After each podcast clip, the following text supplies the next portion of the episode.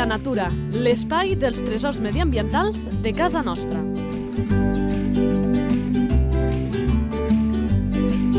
Un espai conduït per Francesc Balanyà.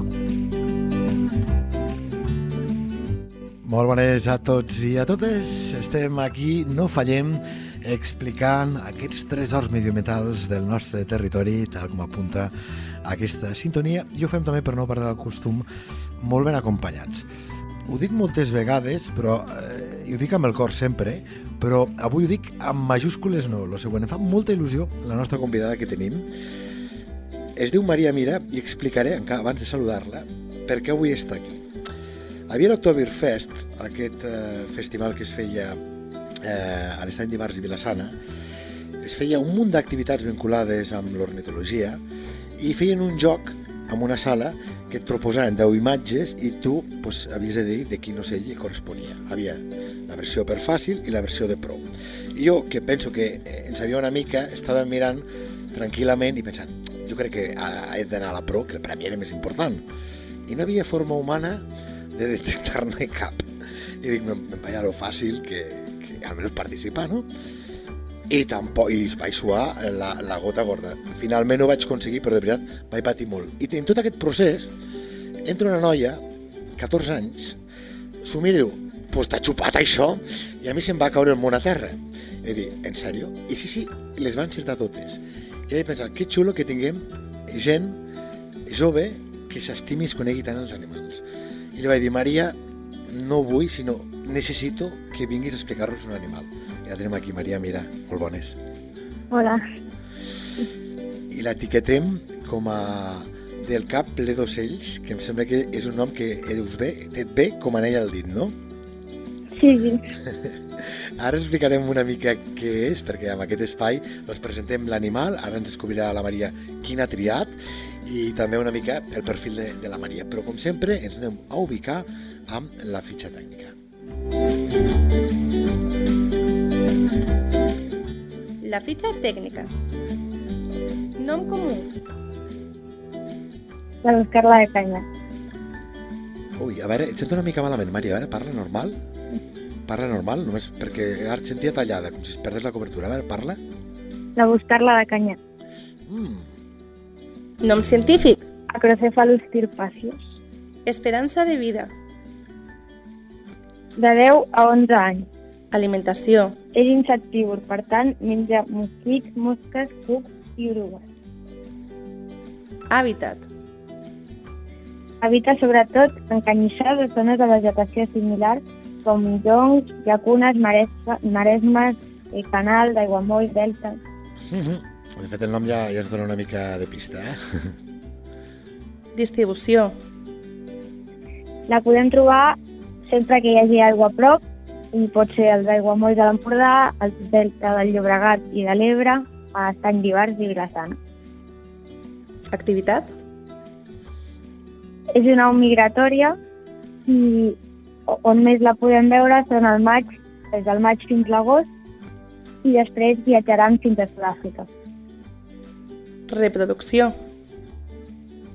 Construeixen el, el seu niu exclusivament les femelles i posen quatre ous que coven entre el mascle i la femella durant poc més de 10 dies.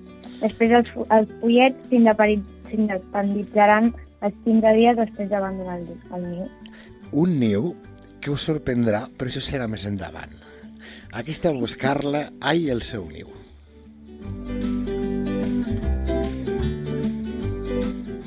Salut de l'espècie.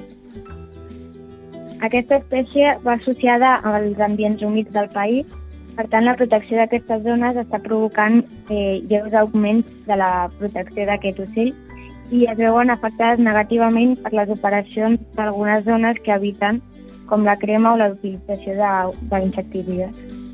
Però que bé que ens diguis de que això, de que es protegeixin algunes zones amb, amb aigua fa que en aquest sentit vagi creixent les poblacions, eh? perquè en molts casos, malauradament, quan parlem de l'hàbitat, hem de parlar d'un condicionant negatiu. Eh? Aquí, com a mínim, tenim aquesta part positiva, eh, Maria? Sí, sí. Vinga, va, seguim. Curiositats. Una curiositat d'aquest ocell és que a vegades en els anillaments per, per assegurar l'edat, eh, una a buscar la canya podem mirar que obrint-li el bec al final de la llengua, eh, només els joves conserven dos taquetes negres. Això és que quan els pollets encara són al niu, eh, a l'arribar la mare, obren tots el bec i la mare no ha de pensar on fica el cuc, sinó directament el fica on hi ha dos foradets negres i dos taquetes negres. Veieu com sabia jo que havíem de parlar amb la Maria i no m'equivocava? Com disfruto quan m'expliquen aquestes coses que no en tenia ni la més remota idea. Va, seguim. Comportament.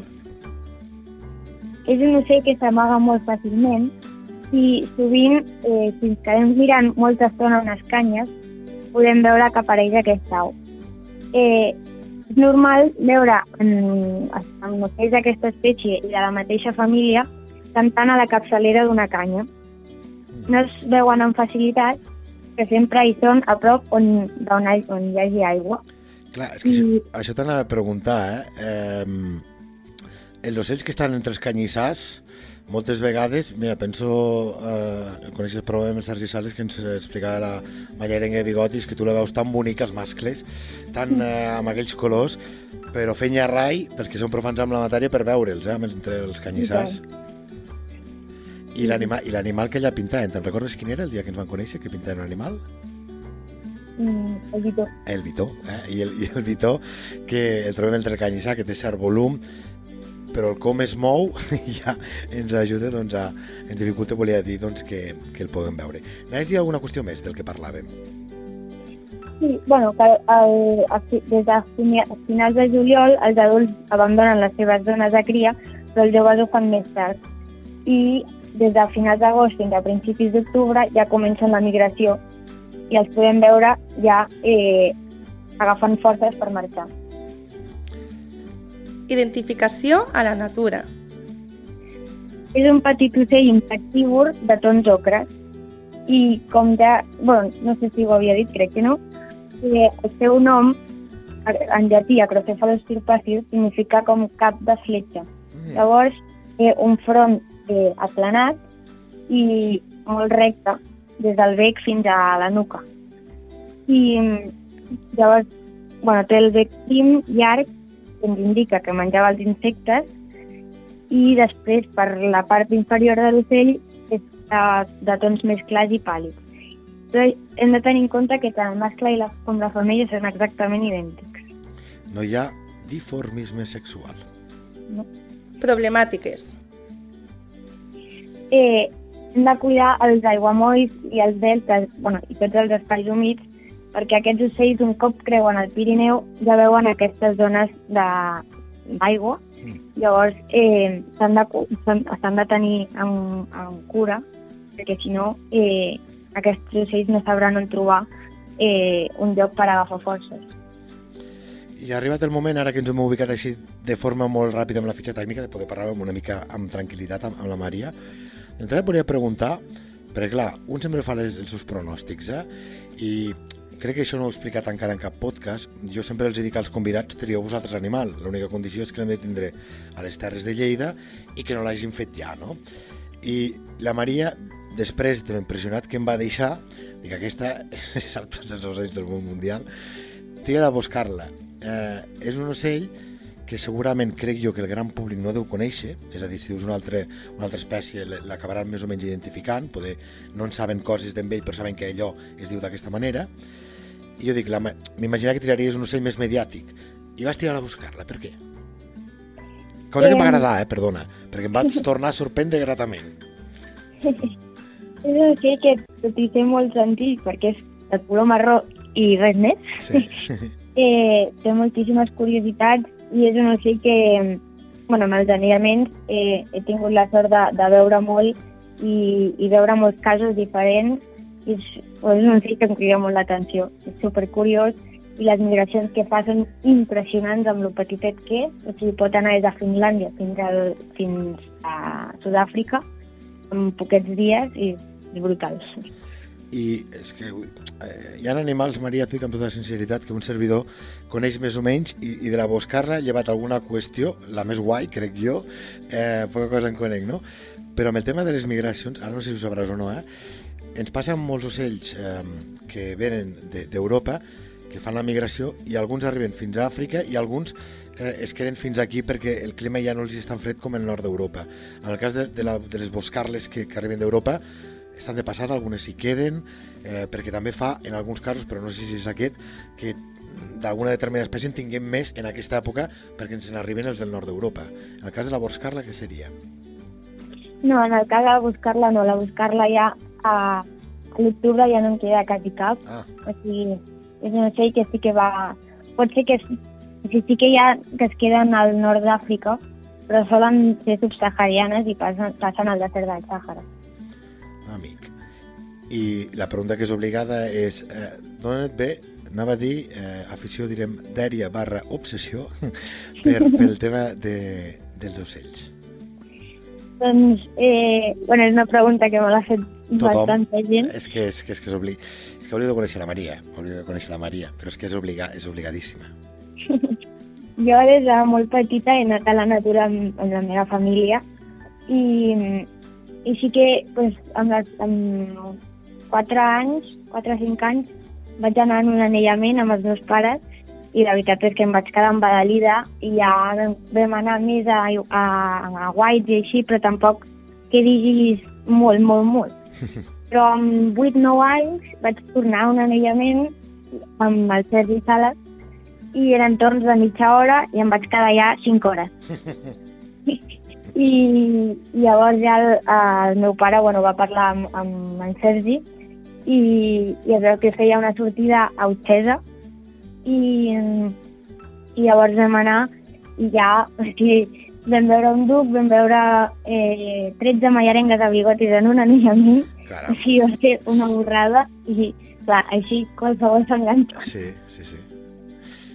I, clar, per què d'on ets, Maria? Clar, no és de les Terres de Lleida, la Maria, si no vaig errat. No, no, jo soc de Barcelona, bueno, visc a l'Hospitalet i tots són edificis, o sigui, jo al meu dia a dia veig molt poquets ocells.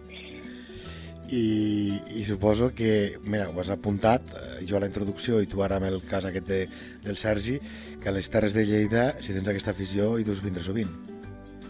Sí, sí, jo... Bueno, haig de dir, vaig a dir la veritat, jo quan, quan vaig començar no anàvem a Lleida, perquè la veiem com a calor a l'estiu i com a molt fred a l'hivern, I no anàvem. vull dir, de, de, de bé anaves, és a dir, no estàs dient cap barbaritat, però... i però bueno, vam començar a anar eh, pues, a activitats que es feien i així, i vam començar a veure que hi havia ocells impressionants que estaven només allà. I, I llavors ja, ara anem bastant sovint, sí, sí. Parles en plural perquè entenc que és la família i eh, què és, perquè ho, ho desconnecto, ens ho explicaràs bé, eh, qui sou el cap ple d'ocells. Què és el cap ple d'ocells eh, i quina és la, la vocació? El cap de peix és una mica tota la família, però bueno, jo tinc dos germans i el meu germà gran eh, li agrada molt la fotografia, però no de natura, sinó de, bueno, de persones així. I, i un dia eh, li va dir al meu pare, home, eh, aneu a fer fotos, aneu a veure ocells, doncs per què no compartiu aquestes fotos i, i fer una compte d'Instagram? I, I el meu pare va dir, bueno, doncs pues vale, si total, mm, per tenir-les al meu ordinador doncs no passa res per compartir-les. I, i llavors doncs, vam començar doncs, els dos junts a triar les fotos per, per publicar, què posar, què... I així, perquè la gent conegués més a través de les xarxes. Llavors, a poc a poc, aquest Instagram va, anar, o sigui, va començar a seguir-nos molta gent, més de la que em pensava. I, i llavors, doncs, eh, ara som sobretot el meu pare i jo, més que res que el meu pare condueix també, llavors això ens fa molt. I, i llavors, doncs, eh, doncs, quan anem a veure ocells, doncs, fem fotos, fem vídeos i ara ja eh, el cap d'ocells és un lloc on compartim el que fem i intentem sobretot enganxar a la gent que comença, bueno, comença o, o que encara hi sap però que, que s'enganxi bé i, i Clar, eh, apropar-ho. eh, però és que mentre anaves parlant jo estava repassant eh, tot el vostre perfil que que hi ha fotos espectaculars. Eh, clar, si el teu germà no hi està tan posat, eh, us ha tocat aprendre a vosaltres? Com ho feu això de les fotografies? Eh, les fotografies eh, gairebé totes les fa el meu pare perquè a mi fa un temps em va trencar la càmera. Com? I, o sigui, les fotografies sí, gairebé totes són del meu pare perquè jo em vaig... Bueno, la meva càmera es va espatllar, era molt Ah. vella.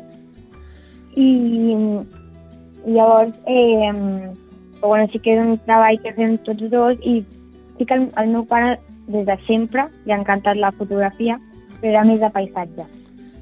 I, i llavors també el meu germà, bueno, tots hem crescut amb càmeres a casa. I, i llavors doncs, això també, eh, el meu pare sempre ens ha ensenyat moltes coses i m'ha après molt sobre fer fotos d'ocells i clar, si anem tant a la natura sempre trobes eh, experiències i moments únics Sí.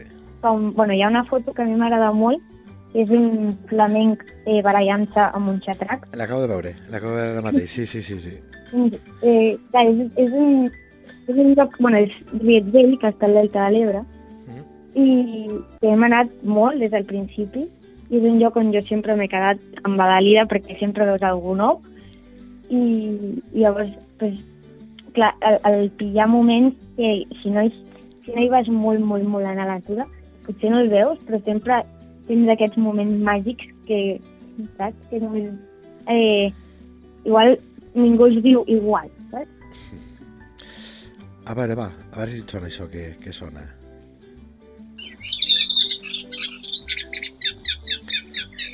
Qui és aquest senyor? O aquesta senyora? Qui és? La senyora buscar-la de tenir. Però compte que, que, que aquí se'ns ha colat un altre protagonista. Torno a ficar-ho, torno a ficar-ho, eh? Ho fico més fort. Aquesta és de buscar-la. Aquest ja no és de buscar-la, eh? Aquest, No. aquest, la, aquest el sap el públic profà fins i tot, eh? No té perdre.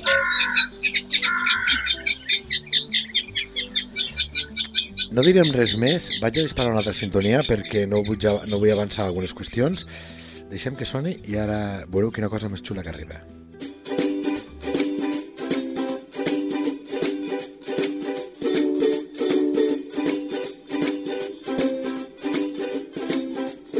¿Sabías que...? Sempre que arriba aquesta secció prometem que us sorprendrem, però jo crec que avui podria estar allò entre el top 10 de les coses que, que més sorprenen. Eh, Maria, fes els honors.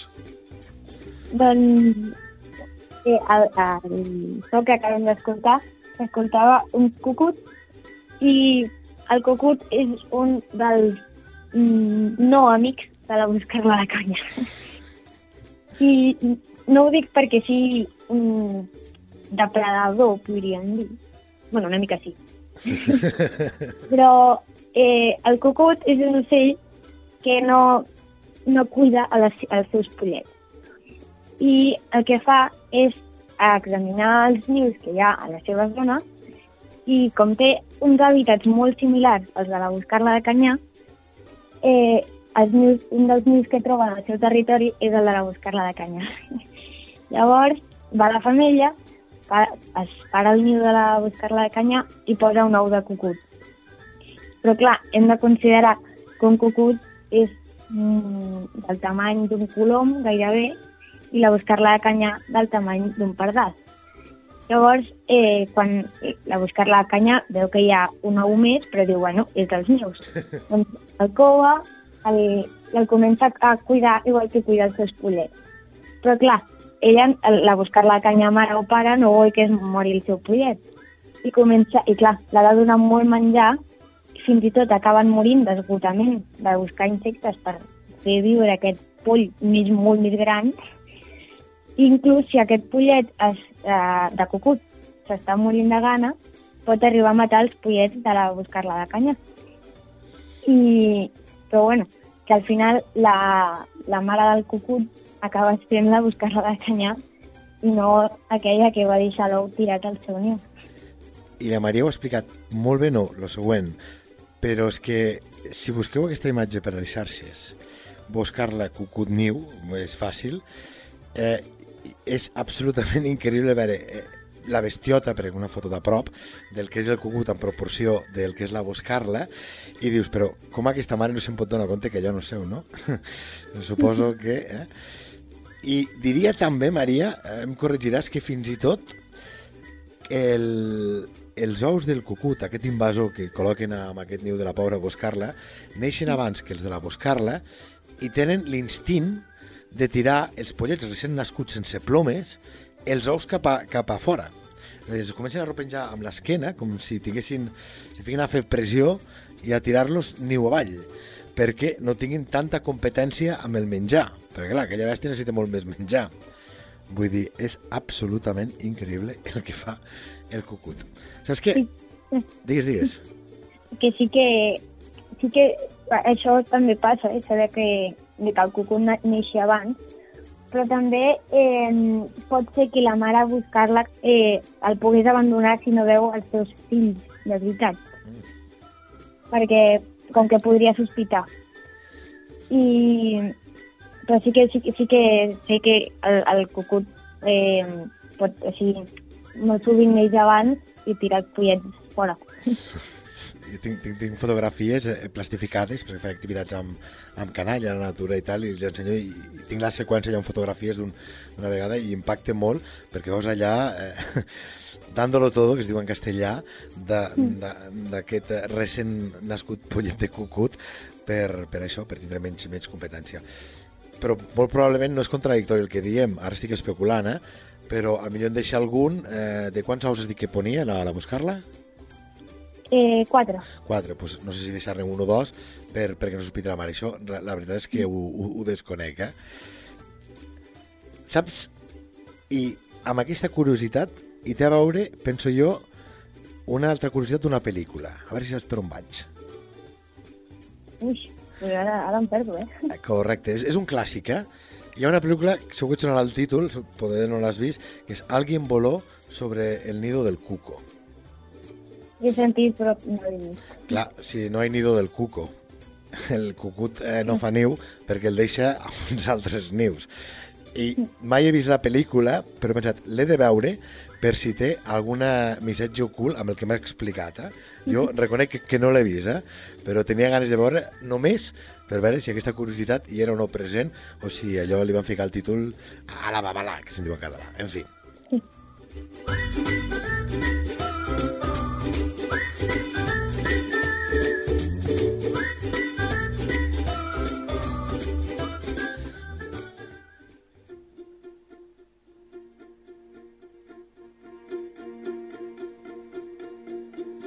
Natura a punta de llengua. A veure que arribem amb aquest espai en què veiem com les nostres espècies formen part, a vegades en som molt inconscients, del nostre llenguatge o tenen al seu nom alguna peculiaritat, curiositat. Clar, jo tinc la intuïció, a veure la Maria què, què ens dirà, que com que la buscar-la és això, és dels que són cars de veure, no és un d'aquells ocells que diem dels més bonics, passen més desapercebuts per tot plegat. No sé pas jo si, si tenim gaires coses a comentar en Natura Punta de Llengua, o ens pots explicar alguna coseta? Doncs he pensat un parell de coses per Ah. començar. Per començar, vol dir que n'hi ha més? Això, segur, segur. eh, la primera, eh, potser ja us ha passat amb altres animals, però eh, hi ha molts ocells i, bueno, i altres animals que segons el lloc de Catalunya se'l diu d'una manera o una altra. Ui, m'encanta aquesta part. I jo sé, eh, he buscat, però només he trobat el que ja sabia, que la, la buscar la canya al Delta de l'Ebre i, bueno, i les, ter les terres de Tarragona eh, se l'anomena xicharreta Ah, i és per el soroll que fa, de xerr, xerr, xerr, i llavors d'aquí ve el nom de xicharreta. I després, eh, l'altra curiositat així de, amb la llengua és el que havia dit de Acrocephalus cirfacius, que pues, Acrocephalus és el cap i cirfacius la fletxa, llavors té un cap de fletxa. M'encanten aquestes qüestions, eh? I el de xicharreta, especialment. Trobem més casos, eh? Ara no sé si te'n vindrà algun al cap d'animals que, en funció del so que fan, en algun lloc la nomenclatura li, li fiquen així. el cucut mateix. Bueno, cor correcte, aquest mateix. Crec que era amb l'Oriol que a la zona de Mequinància li deien tiroriro. Tiroriro, tiroriro. Sí. Ah, que sí? Sí, sí. I, i també potser l'Oriol és el que, de, de moment, el que li hem trobat més noms, eh? Crec que estem amb una quinzena de maneres de dir-li diferent. Aquí passa una mica al contrari, és un ocell tan vistós amb aquell groc i negre doncs, que, que fa que en molts jocs doncs, el, el vegin i se li digui doncs, de, de noms molt, molt diferents. Nom científic? Ah, bueno, la Acrocephalus turca. No, de l'Oriol, de l'Oriol. Ah, vale, Oriol biològic. Veus? És que per això hem convidat a la Maria, perquè sabia que fins i tot si li féssim la guitza encara no l'atraparíem. Abans d'acabar, mm, no sé si alguna coseta més de buscar-la, perquè hem parlat de moltes coses, sé que coneixes 50.000 cosetes, si hi ha algun apunt, alguna cosa que no haguem dit o que vulguis destacar, Mm, bueno, que ens fixem que encara que els ocells siguin marrons i puguin semblar avorrits, no ho són. doncs aquest és el mateix missatge, i m'agrada molt que amb això acabem, Maria Mira, que tenim en aquest programa. La vocació és estimar els nostres animals. Jo sempre dic que els nostres predilectes, eh, les ninetes dels ulls, són els que estan criminalitzats, però els segons són els que tenim allò oblidats, allò que, que no els odiem però tampoc ves, què vols que et digui, no? I segurament la buscar-la entraria en aquest eh, grup i gràcies a participacions com la Maria Mida del Cap Ple d'Ocells, doncs eh, això ho hem revertit una mica i per tant, Maria, amb el cor t'ho dic, moltes però que moltes gràcies A tu, i fins ben aviat. ja.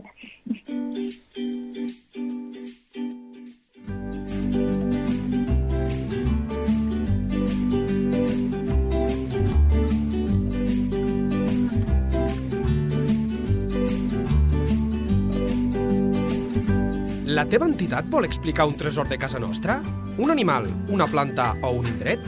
Si és així, envia un correu a lleida24 arroba lleida24.cat. Lleida Natura, l'espai dels tresors mediambientals de casa nostra. Un espai conduït per Francesc Balanyà.